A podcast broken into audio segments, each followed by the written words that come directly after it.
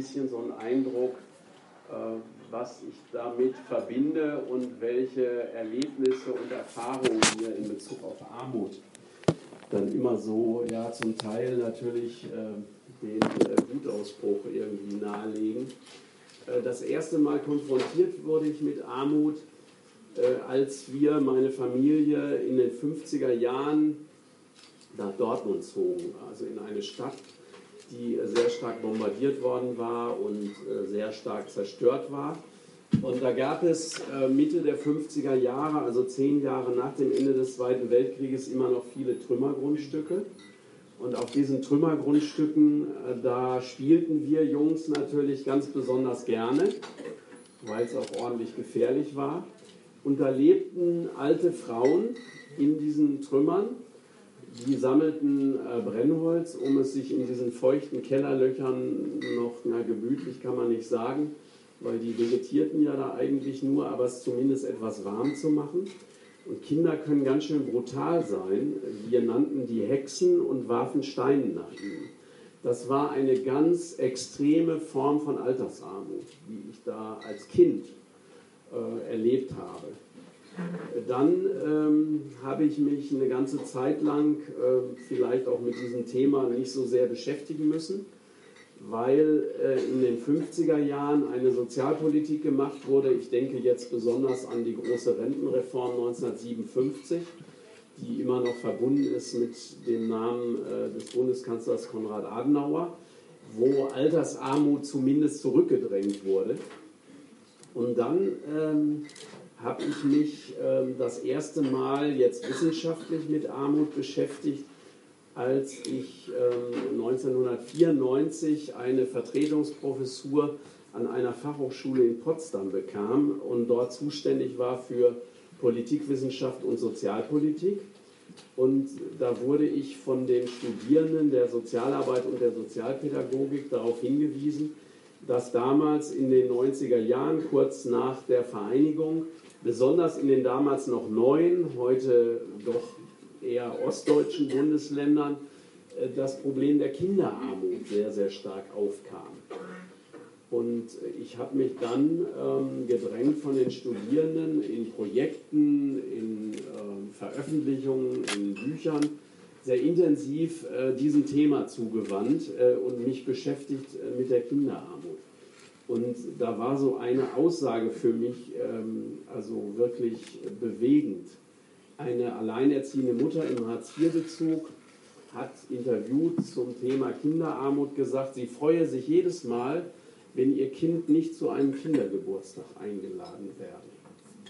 Und als später Vater mit so einem kleinen, süßen zweijährigen Sohn und einer neunjährigen Tochter muss ich mir dabei immer vergegenwärtigen, was es bedeutet, wenn eine Mutter in einem so reichen Land wie dem unseren sich wünscht, dass das eigene Kind möglichst wenige soziale Kontakte und möglichst wenige äh, Freundschaften hat, weil sonst ein Geschenk gekauft werden müsste zum Kindergeburtstag und vielleicht auch eine Gegeneinladung erfolgen müsste und man das Geld nicht hat.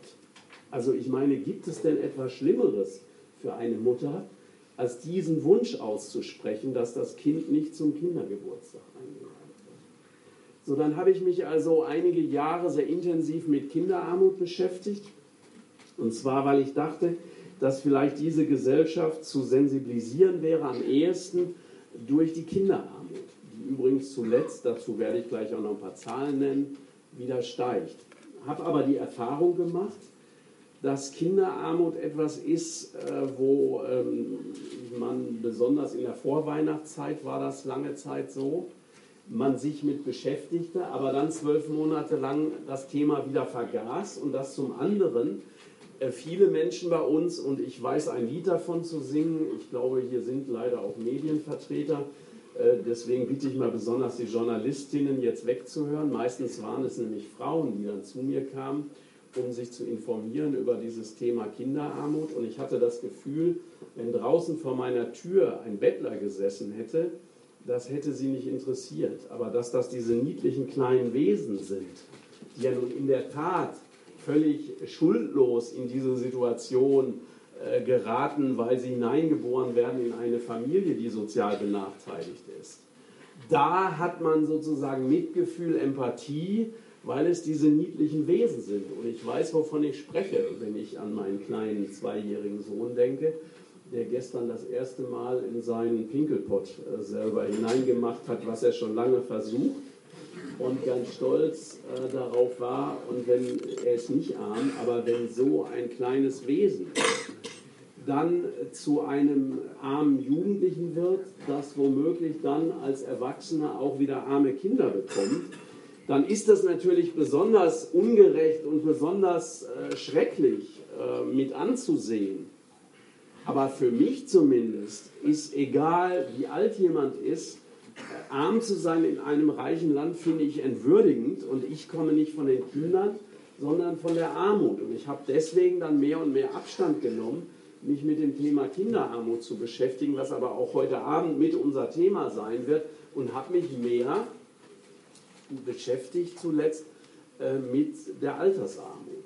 Weil damals, als ich anfing, in den 90er Jahren mich dem Thema zuzuwenden, sprach der sehr geschätzte Kollege Richard Hauser von der Universität in Frankfurt am Main von einer Infantilisierung der Armut, einer Verjüngung, einer Verkinderung, weil zunehmend die Kinder zur hauptbetroffenen Gruppe wurden damals, was etwas Neues war, weil es bis dahin hauptsächlich die Alten waren, besonders Frauen, Rentnerinnen, die von den Mini-Renten nicht leben konnten, so wie in der unmittelbaren Nachkriegszeit vor der großen Rentenreform 1957.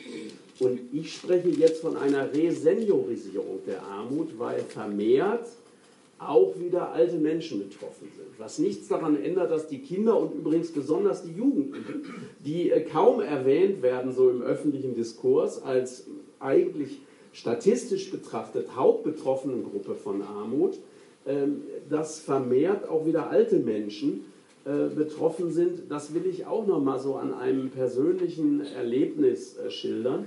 Ich saß in einer Live-Sendung des Deutschlandfunks in einem Studio in Köln und äh, zugeschaltet war eine Frau aus München, aus äh, Bayern, und äh, die erzählte von ihrem Alltag.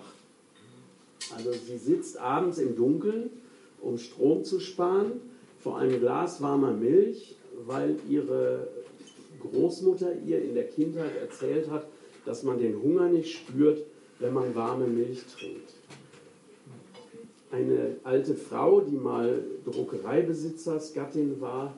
Ähm, die Firma ist insolvent gegangen, der Mann hat seine Lebensversicherung verkauft, um die Firma zu retten, was nicht gelungen ist, ist dann gestorben. Und so ist aus dieser Druckereibesitzersgattin also eine Kleinstrentnerin geworden, die einen solchen Alltag hat. Und da ist natürlich das Besondere an der Altersarmut, dass ein Mensch jetzt in dieser Wohnung sitzt, nicht in den Biergarten gehen kann, nicht äh, die eigenen vier Wände, die bei manchen Armen dann auch noch verschimmelt sind, verlassen kann, weil einfach das Geld dazu fehlt. Und äh, man vermisst jetzt natürlich die Anerkennung der Gesellschaft, den Lohn für die Lebensleistung. Man hat aber auch als alter Mensch nicht mehr die Möglichkeit, zum Beispiel durch Erwerbstätigkeit sich wieder selbst aus der Armut herauszuarbeiten. Das heißt, es ist eine völlig ausweglose Situation. Das macht sozusagen die Altersarmut aus und ist das Spezifische daran. Und ich denke, beide Formen von Armut, äh, die, ähm, wie ich finde, ich komme gleich auch kurz zu ein paar statistischen Daten und Fakten, weil man natürlich ähm, jetzt äh, nicht äh, besonders statistikgläubig sein muss, das bin ich nicht, äh, um trotzdem sagen zu können, äh, ganz ohne solche statistischen Daten wird man wahrscheinlich die Gesellschaft erst recht nicht dazu bekommen, sich mit diesem Problem auseinanderzusetzen. So, und jetzt will ich mal so ein paar Zahlen nennen. Was die Kinderarmut angeht, 2,7 Millionen Kinder und Jugendliche unter 18 Jahren leben bei uns in Familien, die weniger als 60 Prozent des mittleren Einkommens zur Verfügung haben.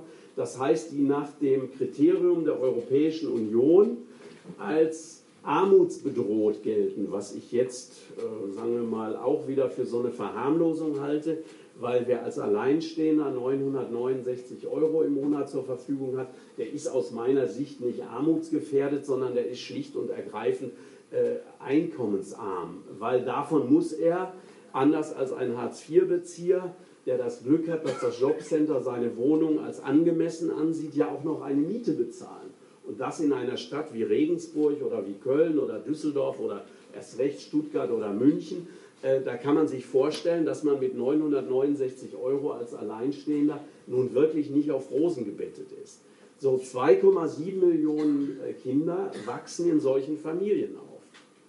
Etwas über 2 Millionen sogar in Familien, die von Hartz IV leben. 2,7 Millionen äh, Menschen, äh, deswegen kann ich mir das so gut merken mit den 2,7 Millionen, 2,7 Millionen Menschen ähm, verdienen weniger als den Mindestlohn. Hat gerade vor kurzem festgestellt, das WSI, das Wirtschafts- und Sozialwissenschaftliche Institut in der Hans-Böckler-Stiftung des DGB und 2,7 Millionen alte Menschen, das sind statistisch die über 64 Jahre. Da habe ich zunehmend Schwierigkeiten mit, weil ich bin jetzt gerade vor ein paar Tagen ähm, 67 geworden, muss ich mich noch daran gewöhnen, äh, sehe mich aber nicht als alt an, was vielleicht mit den kleinen Kindern zu tun hat. Äh, jedenfalls gilt man statistisch als alt, wenn man über 64 ist. 2,7 Millionen Menschen über 64 Jahre haben ebenfalls weniger als 60 Prozent des mittleren Einkommens zur Verfügung. Und da das häufig Alleinstehende sind, haben die dann 969 Euro oder weniger. Das ist die Armutsrisikoschwelle der Europäischen Union. So, und äh, auf der anderen Seite, und jetzt komme ich nochmal auf München zu sprechen, wo diese alte Frau äh, als arme Rentnerin lebt, in der Stadt, in der die beiden reichsten Geschwister unseres Landes ihren Reichtum wesentlich jedenfalls vermehren, nämlich Susanne Klatten und Stefan Quandt, die Quandt-Erben, die haben im Mai des letzten Jahres eine Milliarde und 74 Millionen Euro nur an Dividende aus BMW-Aktien gezogen. Eine Milliarde und 74 Millionen Euro, das ist eine Zahl, die ich immer wieder gerne nenne, aus dem einfachen Grund, weil sie in keinem Armuts- und Reichtumsbericht der Bundesregierung vorkommt, weil auch äh, das wirklicher Reichtum ist, während sich viele Menschen das überhaupt nicht, sagen wir mal, klar machen, was Reichtum ist. Die Bundesregierung zum Beispiel äh, sagt in ihrem jüngsten äh, Armuts- und Reichtumsbericht, also einkommensreich ist derjenige, der das zwei- bis dreifache des mittleren Einkommens zur Verfügung hat. Das heißt mit anderen Worten, äh, ein Studienrat ähm, mit einem Nettogehalt von 3.500 Euro äh, der ist nach Angaben der Bundesregierung einkommensreich. Susanne Klatten würde sich totlachen, wenn sie wüsste, dass die Bundesregierung da den Reichtum beginnen lässt. Vermögensreich ist jemand für die Bundesregierung, der 500.000 Euro Nettovermögen besitzt. Äh, das bedeutet in einer Stadt wie wahrscheinlich in Regensburg auch, so ist das in Köln, also eine, eine Eigentumswohnung eher kleinerer Sorte, sein eigen zu nennen, wenn es ein Neubau ist, äh, dann kostet die in Köln 500.000 äh, Euro oder wahrscheinlich eher mehr. Äh, wenn er dann selber auch noch da drin wohnt, ist er aber trotzdem reich. Und das zeigt natürlich, dass man auch den Reichtum verschleiert, indem man ihn eben so definiert, dass plötzlich ganz, ganz viele Reiche existieren. Wirklicher Reichtum ist aber natürlich das, was sich jetzt sicher im Extrem dann auch wiederum ausdrückt in dem, was wahrscheinlich in diesem Jahr, wo BMW erheblich mehr an Gewinn macht als im letzten Jahr, wo auch wahrscheinlich die Dividende höher ausfallen wird, wird es natürlich so sein, dass diese beiden reichsten Geschwister des Landes mehr als eine Milliarde und 74 Millionen Euro nur aus diesen Aktien in einem Jahr reicher werden. Und sie haben natürlich nicht nur BMW-Aktien, Ihnen gehört zum Beispiel der Chemiekonzern Altana, Privatbanken und vieles andere mehr. Ähm, Sie haben aber auch nicht nur Aktien, sondern auch andere Wertpapiere. Sie haben aber auch nicht nur Wertpapiere, sondern Sie haben natürlich auch Felder, Wälder, Immobilien, äh, Privatflugzeuge, Luxusjachten und vieles, was zu einem solchen Reichtum dazugehört. Und da ist genau das Problem, nämlich dass der Reichtum mit berücksichtigt werden muss, wenn man sich äh, über Armut Gedanken macht. Einfach deshalb, weil wer über den Reichtum nicht reden will, der sollte auch über die Armut schweigen. Und wer den Reichtum nicht antasten will, der kann auch die Armut nicht wirksam bekämpfen. Und beides sind zwei Seiten einer Medaille. Vom Duo, der äh, inzwischen äh, WDR-Intendant ist und der damals ähm, Moderator äh, der Tagesthemen war, äh, der äh, schaltete mich live zu sich ins Studio, als der vierte Armuts- und Reichtumsbericht ähm, erschienen war.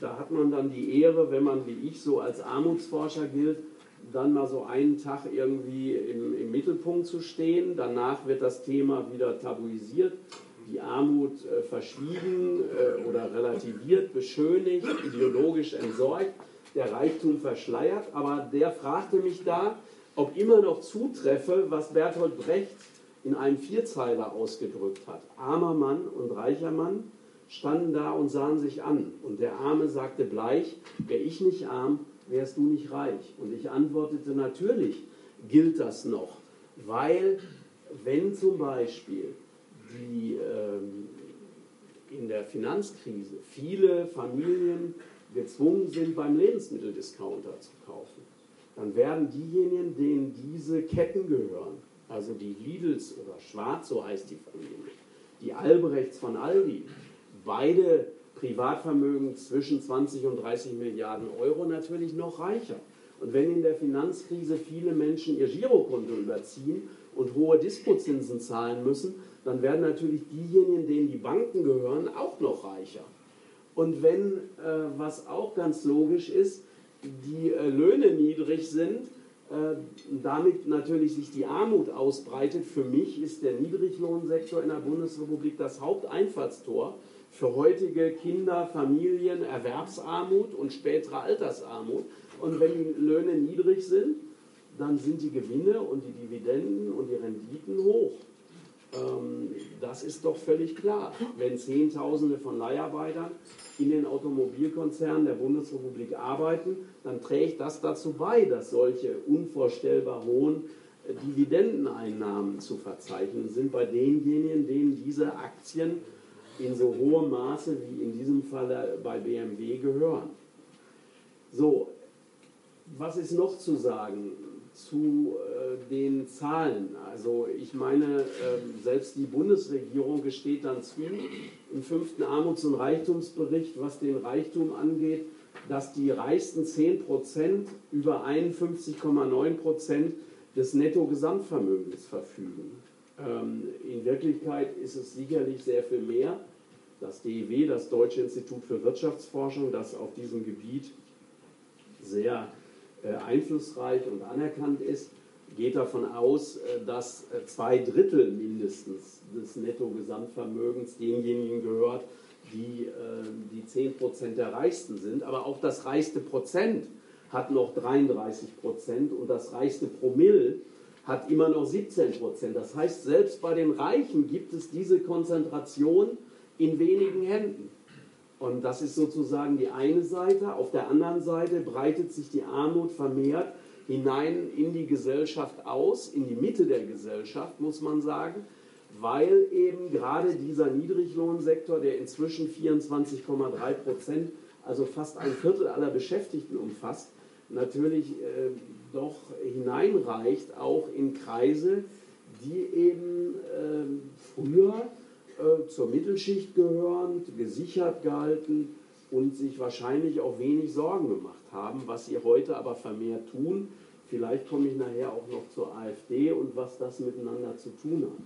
Genauso wie übrigens auch die Wahlbeteiligung äh, natürlich äh, sehr stark an den sozialen Status gekommen, gekoppelt ist. Man kann feststellen, dass diejenigen, die prekär beschäftigt sind, die arm sind, die von Hartz IV leben, dass diejenigen vermehrt nicht mehr zur Wahl gehen. Also ich will mal auch da äh, Zahlen nennen äh, aus Köln. Das gilt aber für alle äh, besonders westdeutschen Großstädte, dass bei Wahlen eine Differenz von 40 Prozentpunkten innerhalb der Städte besteht zwischen denjenigen Stadtteilen, die man so als Nobelviertel oder als Villenviertel bezeichnen kann, und zwischen denjenigen Vierteln, die dann ähm, entweder abschätzig als äh, soziale Brennpunkte bezeichnet werden oder ein bisschen euphemistisch als Stadtteile mit besonderem Erneuerungs- oder Entwicklungsbedarf. So, und da will ich mal aus Köln äh, von der letzten Bundestagswahl, die ja noch nicht so lange her ist, äh, will ich mal so Zahlen nennen. Da gibt es ein Viertel in Köln, das ist der Kölnberg, in Meschenich.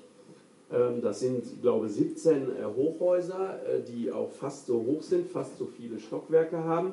Wahlbeteiligung 24,3 Prozent. Und dann gibt es ein Villenviertel, wo ich vor einiger Zeit mal die Ehre hatte, zu Gast zu sein bei einer Charity-Veranstaltung sonntags mittags zum Thema Kinderarmut. Da sind wirklich, ich konnte mir das so nicht vorstellen, aber die Garagen sind so groß wie Einfamilienhäuser und das, was die da Garten nennen, sind riesige Parks. Ähm, also ein ärmerer wie Stefan Raab, der wohnt dann da. Äh, und ähm, da sind dann private Sicherheitsdienste äh, tätig und äh, Alarmanlagen und so weiter. Wahlbeteiligung 88,5 Prozent. Das sind die Unterschiede, also sehr extrem. Und das ist ganz klar wenn die sozial Benachteiligten dann noch nicht mal mehr aufgrund ihrer sozialen Lage, ich werfe Ihnen das nicht vor, sondern Sie haben ja durchaus zu Recht das Gefühl, von den etablierten Parteien mit ihren Interessen nicht mehr vertreten zu werden. Wenn die dann noch nicht mal mehr eingreifen in politische Willensbildungs- und Entscheidungsprozesse, dann ist natürlich klar, dass etablierte Parteien auch ihren Wahlkampf konzentrieren auf Viertel, wo sie hoffen können, mit einer höheren Wahlbeteiligung auch mehr Stimmen zu bekommen. Und dann wird natürlich ein Teufelskreis daraus. Man spricht auch von einer Krise der politischen Repräsentation.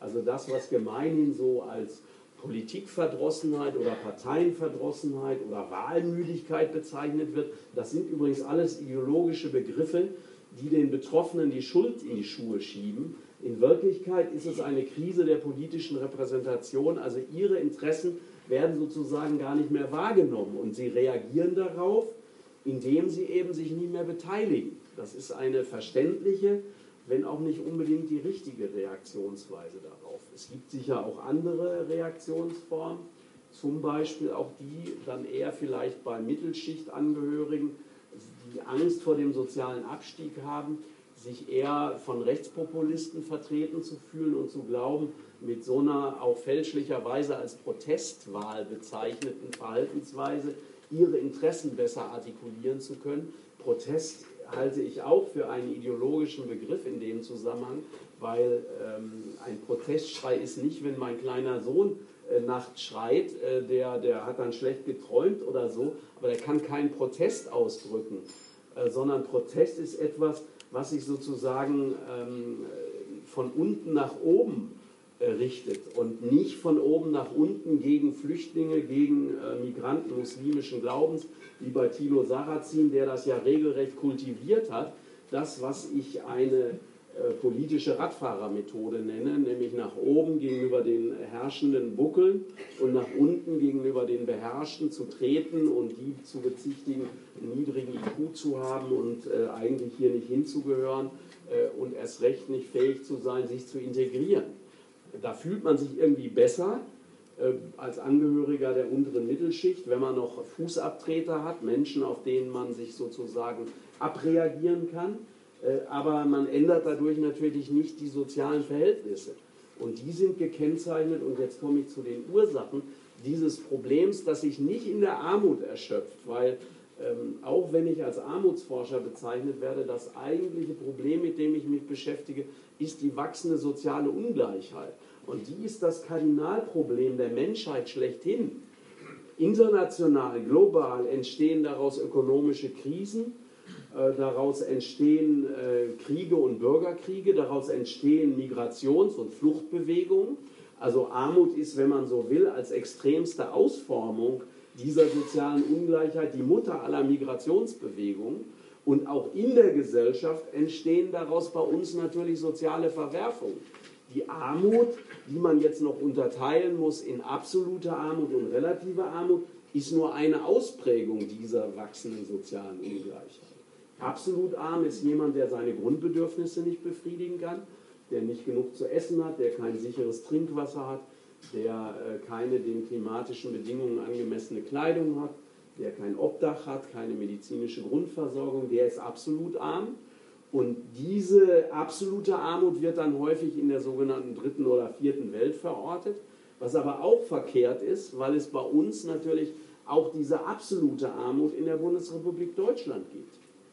Also 860.000 Menschen sind wohnungslos, 59.000 Menschen sind obdachlos, das heißt, sie leben auf der Straße. Auch das ist jetzt wieder interessant. Diese Zahlen stammen nicht von der Bundesregierung. Die benutzt sie zwar in ihrem fünften Armuts- und Reichtumsbericht, hat aber gar keine Statistiken, sondern stützt sich auf Schätzungen der BAG, der Bundesarbeitsgemeinschaft Wohnungslosenhilfe, des Dachverbandes der Wohnungsloseninitiativen. Also man weiß genau, wie viele Bergziegen und wie viele Zwerghasen es in Deutschland gibt, aber man weiß nicht, wie viele Menschen ohne Wohnung dastehen.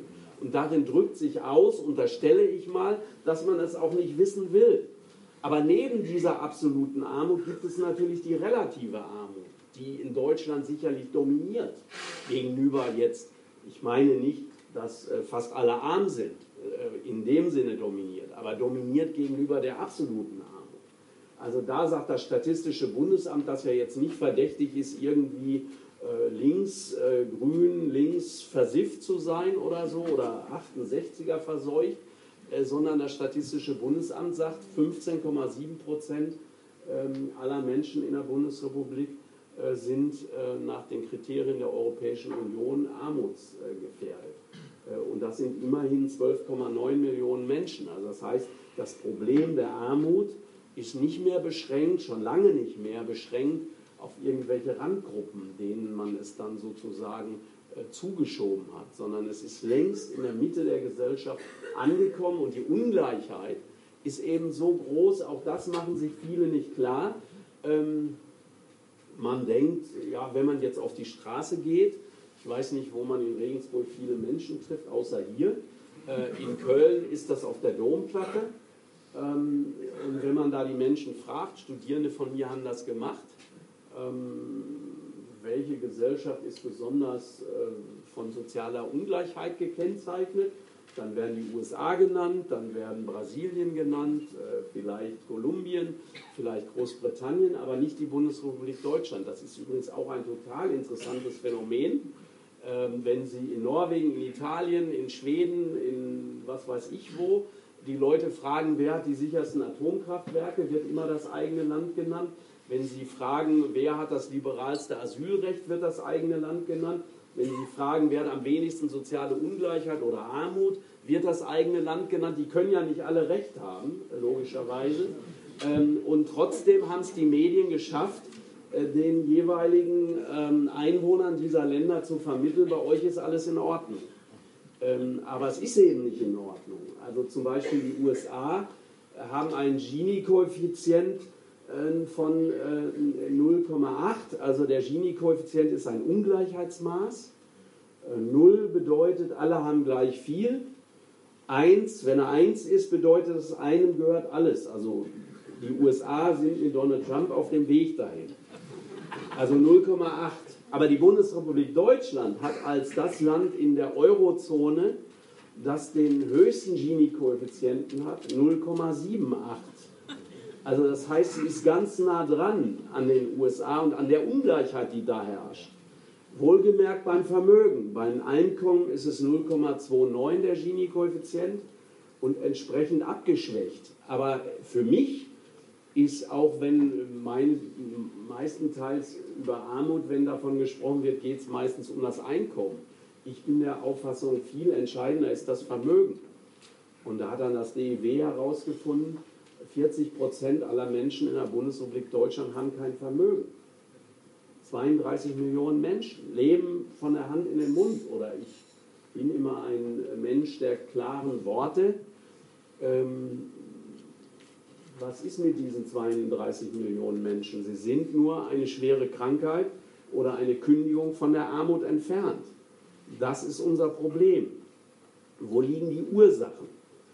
Erstens, ganz grundsätzlich betrachtet, ist natürlich eine kapitalistische Gesellschaft immer ähm, von ihrer Struktur her dazu angetan, die soziale Ungleichheit zu vergrößern, weil wenn den einen die Fabriken, die Banken und die Versicherungen gehören und den anderen gehört nur ihre Arbeitskraft, die sie zu verkaufen haben, dann ist ganz klar, dass darin, in diesem Gegensatz von Kapital und Arbeit, den es heute natürlich immer noch gibt, angelegt ist, dass die einen, die zum Beispiel die Dividenden von BMW kassieren, immer reicher werden und die anderen, die möglicherweise Schwierigkeiten haben, ihre Arbeitskraft überhaupt zu verkaufen, bedroht sind von Armut und äh, im wachsenden Niedriglohnsektor natürlich insbesondere dann äh, auch davon betroffen sind, äh, vielleicht gerade über die Runden zu kommen, aber sehr leicht eben auch in Armut fallen zu können.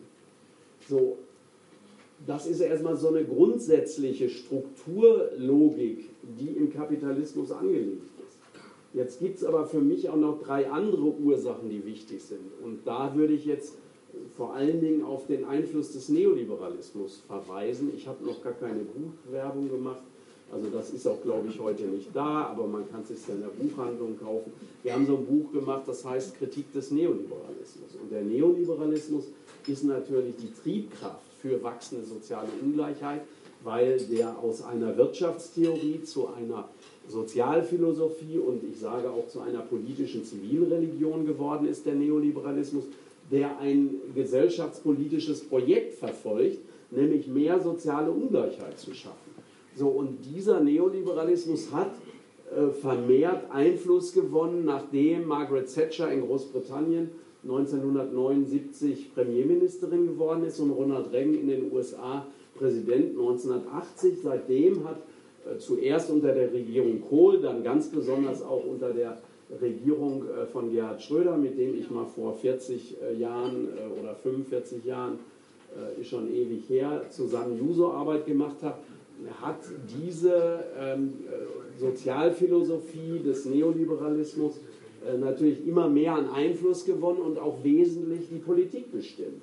Und da ist dreierlei gemacht worden. Erstens die Deregulierung des Arbeitsmarktes. Wenn man mit der Agenda 2010 und mit den Harz-Gesetzen den Kündigungsschutz lockert, die Leiharbeit liberalisiert, Mini- und Midi-Jobs einführt und damit prekäre Beschäftigungsverhältnisse fördert, wenn man äh, Werk- und Honorarverträge erleichtert, dann ist natürlich eine Folge ähm, ein wachsender Niedriglohnsektor. Der ist nicht da entstanden. Das wird dann den Kritikern von Hartz IV oft vorgeworfen, dass gesagt wird, ja, den gab es aber doch schon vorher auch. Ja klar, hat aber, glaube ich, auch noch nie jemand behauptet, dass der erst mit der Agenda 2010 entstanden ist. Aber er ist da natürlich gewachsen, stark gewachsen. Und das war kein unsozialer Kollateralschaden der Globalisierung und kein sozialpolitischer Betriebsunfall, sondern es war gewollt.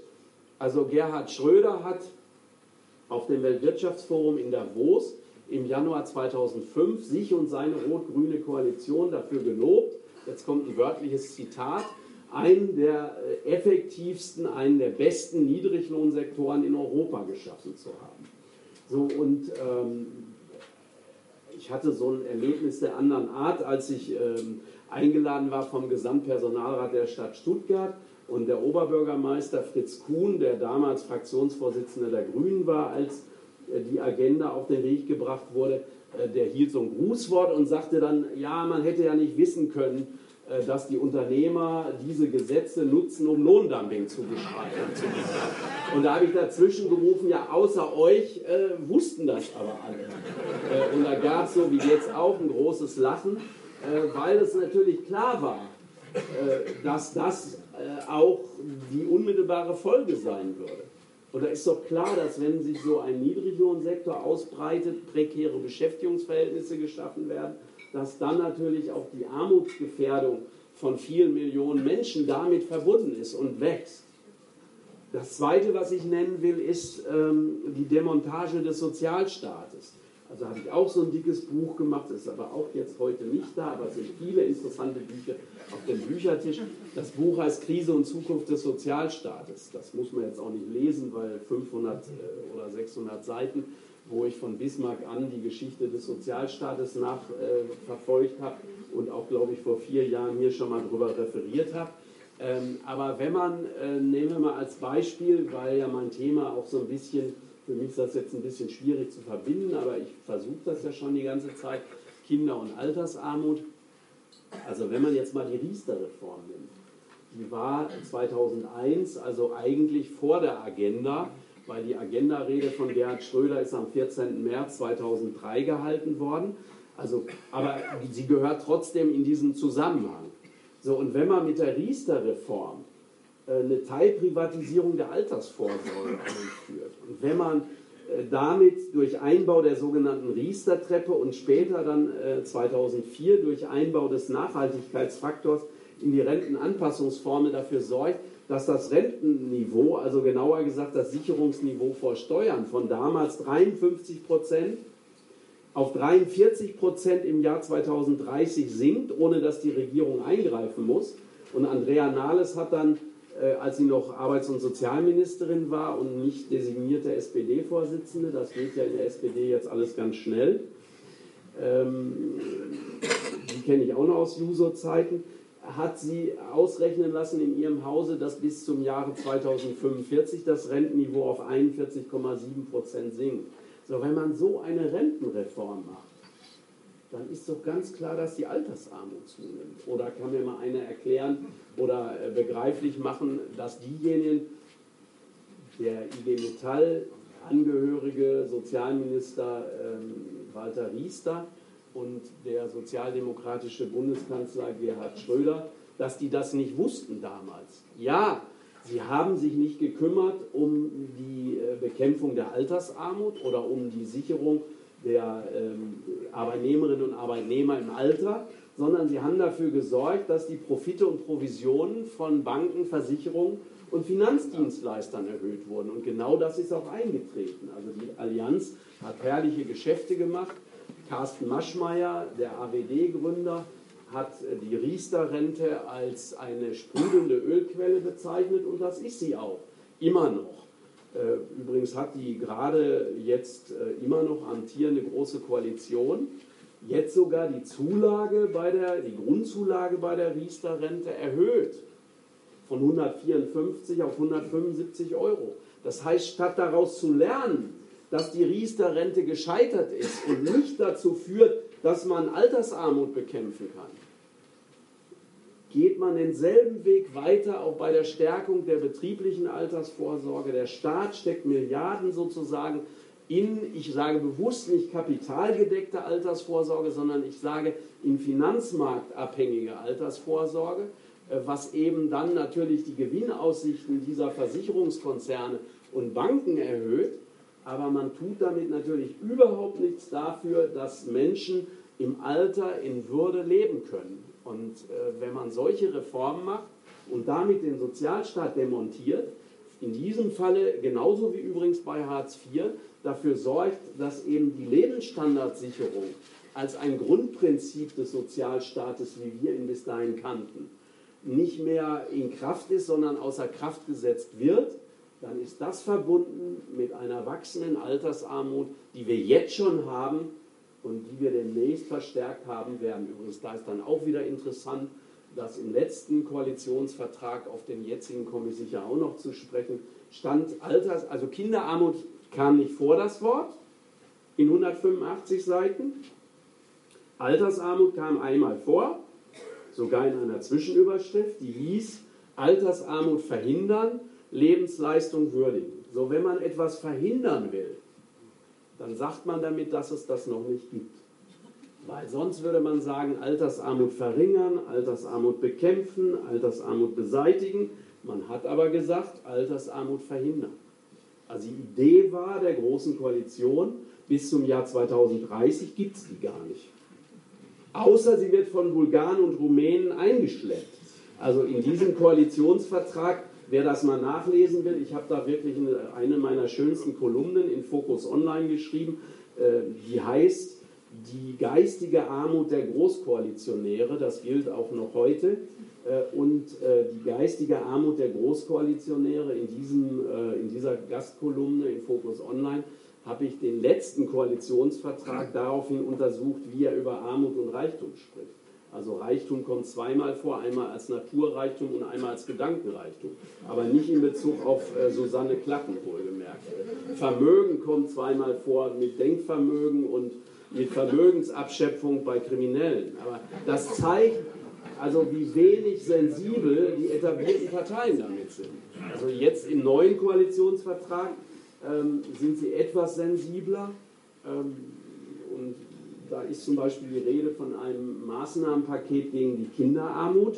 Da sind auch sinnvolle Sachen drin. Also zum Beispiel für viele Familien ist das wirklich ähm, was Wichtiges, dass äh, sie zum Mittagessen ihrer Kinder nicht einen Euro pro Tag zuzahlen müssen, wie das bisher war im Bildungs- und Teilhabepaket oder bei der Schulbeförderung der Kinder. Diese Zuzahlung soll jetzt entfallen. Das ist wirklich was Gutes. Aber insgesamt denke ich, auch wenn man zum Beispiel, was auch darin steht, ähm, den Kinderzuschlag erhöht. Kinderzuschlag ist eine Sozialleistung, die soll verhindern, dass Eltern, die an sich nicht in Hartz IV wären, durch die Kinder in Hartz IV fallen. Das will man jetzt erhöhen, ist richtig. Bloß es hat hauptsächlich statistische äh, Erfolge dann am Ende wird es geben, weil auf die Art und Weise erreicht man, dass besonders alleinerziehende Mütter, von denen gibt es übrigens 600.000 mit einer Million Kindern, die in Hartz IV sind, dass die herausfallen aus Hartz IV, weil sie Wohngeld in Anspruch nehmen und den Kinderzuschlag, dann haben sie eben ein paar Euro mehr als Hartz IV, fallen aus der Statistik heraus, aber natürlich ist die Familie immer noch arm. Aber trotzdem ist manches im Koalitionsvertrag, auch zum Beispiel Ganztagsbetreuung äh, für Kinder im Grundschulalter, halte ich für absolut einen richtigen Ansatz, äh, um Armut zu bekämpfen. Bei Altersarmut ist es schon wieder mau, weil die Grundrente soll den Hartz-IV-Regelsatz äh, um 10% erhöhen für diejenigen, die 35 Jahre Beiträge gezahlt haben, beziehungsweise Kinder erzogen oder ihre Eltern gepflegt haben. Ähm, nur 80 Euro mehr, der Durchschnitt im Bundesdurchschnitt liegt der Satz, den man da bekommt im Alter als staatliche Grundsicherung bei 800 Euro, genauer 799. Wenn man da jetzt 80 Euro drauflegt, sind es 880 Euro. Damit ist man aber noch im Bereich der Armut, wie sie die Europäische, Defini äh, Europäische Union definiert. Sie erinnern sich, 969 Euro im Monat war da der Betrag, der als Armutsrisikoschwelle gilt. Das heißt, damit holt man die alten Menschen eben gerade nicht aus der Armut heraus und auch nur ganz wenige haben eben 35 Versicherungsjahre. So, die Mütterrente 2 der CSU, wenn ich schon in Bayern oder Franken wahrscheinlich eher äh, rede. Also die, die, die, Mütterrente, die Mütterrente, die Mütterrente 2 äh, der CSU ist ja auch ganz schön. Also man kriegt eben einen Entgeltpunkt mehr, wenn man drei oder mehr Kinder geboren hat. Nur was ist die Folge davon? Für diejenigen, die es wirklich am dringendsten brauchen, die alten Frauen, für diejenigen bringt es nichts, weil diese Mütterrente ihnen auf die Transferleistung Hartz IV äh, angerechnet wird. Also Hartz IV im Alter, die staatliche Grundsicherung, ähm, darauf äh, werden solche Erhöhungen äh, oder ähm, auch eben ähm, in diesem Falle der dritte Entgeltpunkt bei der Mütterrente wird eben angerechnet und sie bekommen ihn nicht, sondern sofort wieder abgezogen. Das heißt, dieses Paket zur Bekämpfung der Armut im Koalitionsvertrag, vielleicht stimmen ja einige hier auch noch bei der SPD über diese große Koalition mit ab, ist eigentlich nur ein Päckchen, bestenfalls zur Bekämpfung der Armut, aber löst sozusagen äh, das Problem nicht. Die dritte Ursache, um auf die zurückzukommen, für die wachsende Kluft zwischen Arm und Reich, ist eine unsoziale Steuerpolitik. Also ich nenne sie eine Steuerpolitik nach dem Matthäus-Prinzip. Im Matthäus-Evangelium heißt es so sinngemäß, wer hat, dem wird gegeben und wer wenig hat, dem wird auch das noch genommen. Also wenn man alle Steuern, die wohlhabende Reiche und Hyperreiche, ich nenne sie nicht Superreiche, weil Super ist sowas Tolles, äh, aber ein Kind, das äh, jetzt fürchterlich aktiv ist, wie mein kleiner Sohn, da sagt man dann, der ist eher hyperaktiv, das ist nichts so Positives, ich weiß da ein Lied von zu singen. Äh, also die Steuern, die solche besonders reiche Menschen zahlen müssen, die sind entweder weggefallen oder sie sind gesenkt worden. Also das ist jetzt ein eigenes steuerpolitisches Seminar. Ich nenne mal nur ähm, die äh, Vermögenssteuer, die wird seit 1997 nicht mehr erhoben. Ähm, falsch ist, wenn man sagt, ähm, das tun auch selbst Politiker der Linken, äh, sie wollen die Vermögenssteuer wieder einführen. Nein, die muss nicht wieder eingeführt werden, die gibt es noch, die steht sogar im Grundgesetz im Artikel 106. Sie muss nur einfach wieder erhoben werden. Man hat die Kapitalertragssteuer, Per Steinbrück war da die treibende Kraft, hat man gesenkt vom äh, persönlichen Spitzen, vom persönlichen Steuersatz, das heißt im Extremfall äh, damals unter Helmut Kohl 53 Prozent, gesenkt äh, auf jetzt 25 Prozent. Den Spitzensteuersatz in der Einkommensteuer hat man gesenkt von 53 Prozent auf 42 Prozent für ganz wenige mit einem Jahreseinkommen von 250.000 Euro als Alleinstehende oder 500.000 Euro bei zusammen veranlagten äh, Paaren ähm, auf 45 Prozent gesenkt. Ähm, was sicher auch sehr wichtig ist, die Körperschaftssteuer, das ist die Einkommensteuer der Kapitalgesellschaften. Unter Helmut Kohl 45 bzw. 30 Prozent, je nachdem, ob die Gewinne einbehalten oder ausgeschüttet wurden. Heute einheitlicher Steuersatz in der Körperschaftssteuer 15 Prozent. Das ist der Steuersatz, den die Deutsche Bank, Siemens, äh, BMW und andere, wenn sie sie denn zahlen, ähm, also zu zahlen haben. Äh, und daran sieht man, ähm, hier sind diejenigen besonders entlastet worden, die eigentlich auch höhere Steuern gut verkraften würden. Auf der anderen Seite ist die Steuer, die die Armen am meisten trifft, das ist die Mehrwertsteuer, die ist am 1. Ähm, Januar 2007 in der äh, ersten großen Koalition unter Angela Merkel erhöht worden von 16 auf 19 Prozent. Also wenn, und da kenne ich mich gut aus, die alleinerziehende Mutter im Hartz-IV-Bezug in den Laden geht und Windeln kauft, zahlt sie auf diese verdammt teuren Windeln 19% Mehrwertsteuer. Wenn der Reiche herging bis 2012 und kaufte sich ein Reitpferd, zahlte er 7% Mehrwertsteuer. Wenn der ganz Reiche hergeht und kauft sich ein Aktienpaket für 30, für 30 Millionen Euro, dann zahlt er überhaupt keine Steuer, weil die Börsenumsatzsteuer von der Regierung Kohl 1991 abgeschafft worden ist. Übrigens mit Hinweis auf die Globalisierung, in Klammern, am Finanzplatz London gibt es sie immer noch, die Börsenumsatzsteuer. So, äh, daran sieht man, dass sozusagen diese soziale Polarisierung, diese Spaltung zwischen Arm und Reich, dass die systematisch betrieben worden ist, über viele Jahrzehnte von unterschiedlichen Regierungen. So, was kann man dagegen tun? ähm, wenn man einen Koalitionsvertrag macht, äh, wie die jetzige, äh, wo die Modevokabeln digital und Digitalisierung 298 Mal drin vorkommen, das Wort Armut elfmal, das Wort Reichtum keinmal, äh, dann kann man das Problem der wachsenden sozialen Polarisierung nicht lösen und will es auch nicht. Man kann es auch nicht, weil wir, dazu habe ich noch nichts gesagt, einen bildungs- und sozialpolitischen Astra-Mittwoch haben, äh, auch nicht durch Bildung lösen. Also da will ja die neue Koalition ähm, sozusagen jetzt sehr viel Geld in die Bildung stecken. Wenn man genau dahinter guckt, sieht man, das ist gar nicht wahr, aber zumindest wird es angekündigt. Ähm, nur über Bildung äh, schafft man eben nicht das, was nötig wäre, nämlich Umverteilung von oben nach unten.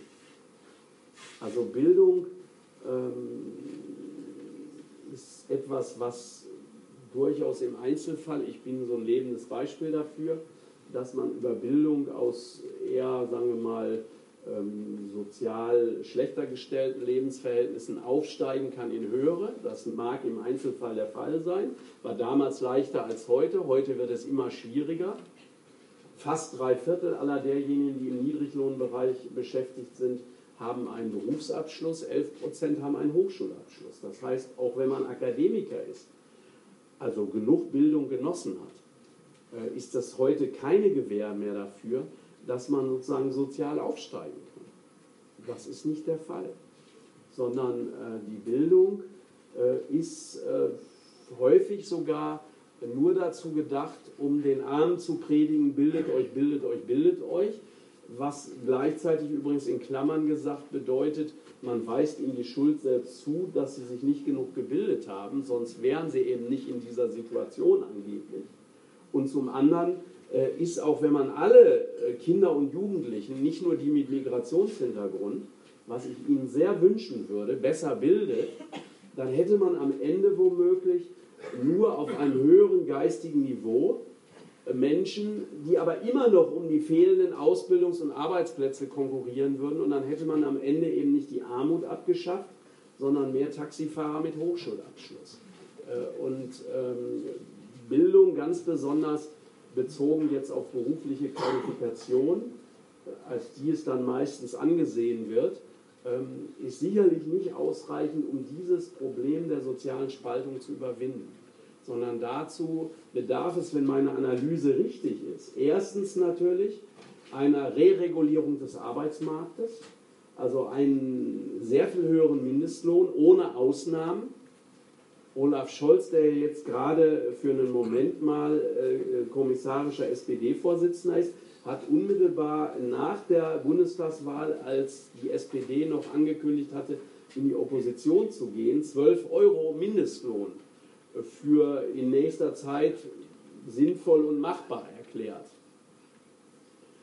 Ich habe das damals äh, als einen weiteren Beweis dafür angesehen, dass die SPD wenig glaubwürdig ist.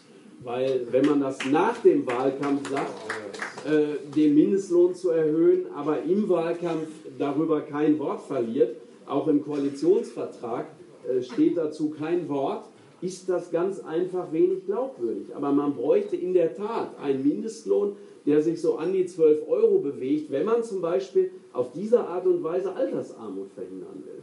Weil natürlich muss man die Altersarmut über vernünftige Rentenreformen bekämpfen, also über nicht nur eine Stabilisierung, wie der Koalitionsvertrag jetzt sagt, bis äh, zumindest zum Jahr 2025 des Rentenniveaus, sondern durch eine Wiederanhebung des Rentenniveaus auf die vormaligen 53 Prozent. Aber man muss eben auch eine Reregulierung des Arbeitsmarktes haben, weil natürlich, das ist doch ganz klar, niedrige Löhne und äh, prekäre Beschäftigungsverhältnisse eine Ursache für die zunehmende Altersarmut ist. Dann muss natürlich Leiharbeit entweder verboten oder zumindest stark reguliert werden.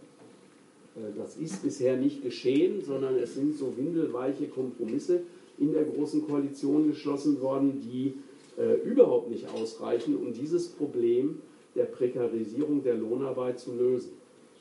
Die äh, Demontage des Sozialstaates müsste jetzt ähm, in einem Politik- oder Kurswechsel umgewandelt werden in einen Um- und Ausbau des Sozialstaates hin zu einer solidarischen Bürgerversicherung. Das heißt, es müssten alle einbezogen werden, auch ähm, Selbstständige, Freiberufler, Beamte, Abgeordnete und Minister.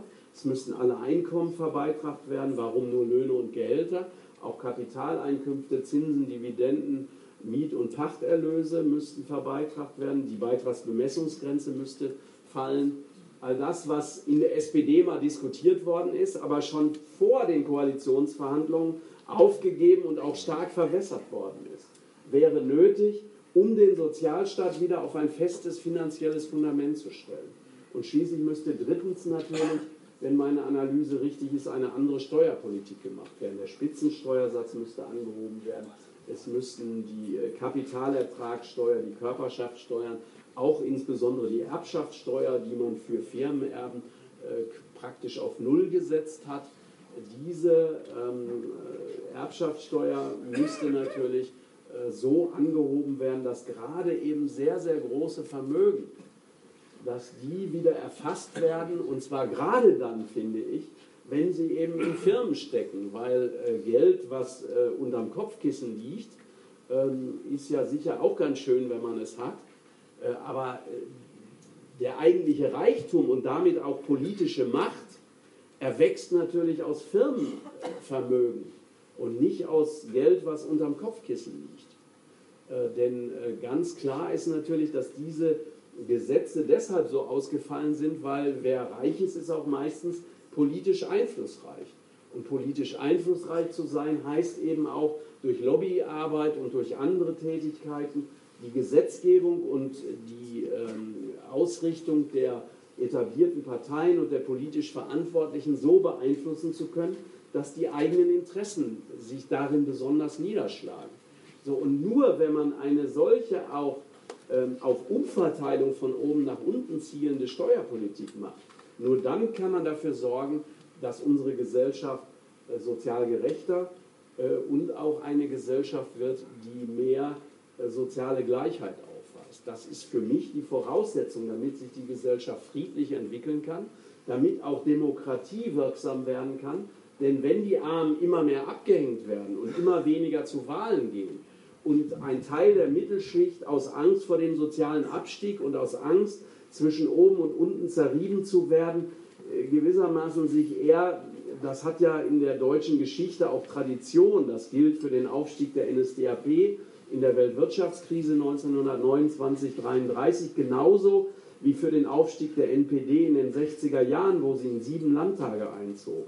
Wenn also diese Angst vor dem sozialen Abstieg nicht bekämpft wird dadurch, dass der Sozialstaat wieder ausgebaut wird, dass Sozialpolitik großzügiger gestaltet wird und dass dieses reiche Land eben dafür sorgt, dass Menschen, alle Menschen in Würde leben können, dann muss man fürchten, dass eben äh, Entwicklungen um sich greifen, wie zum Beispiel Kriminalität, Brutalität auf den Straßen, ähm, wachsender Rassismus, der meiner Meinung nach auch damit zu tun hat, weil dann natürlich Verdrängungswettbewerbe stattfinden und man nach unten sich versucht abzusetzen. Also um die Gesellschaft demokratisch, human und sozial zu entwickeln, muss endlich dafür gesorgt werden, dass dieses Problem von Armut und Reichtum angepackt wird. Vielen Dank für die Geduld.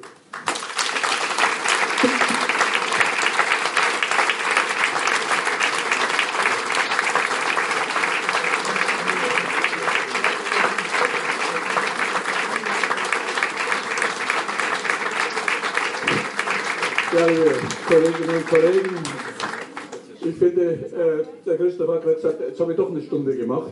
Äh, ich glaube, es war nicht langweilig. Und insoweit, und insoweit äh, kann ich bloß ein großes Kompliment machen, Christoph. Du hast das also sehr eindrucksvoll, dieses ganze Thema Armut und Reichtum nahegebracht. Und hast vor allem auch aufgezeigt, was Reichtum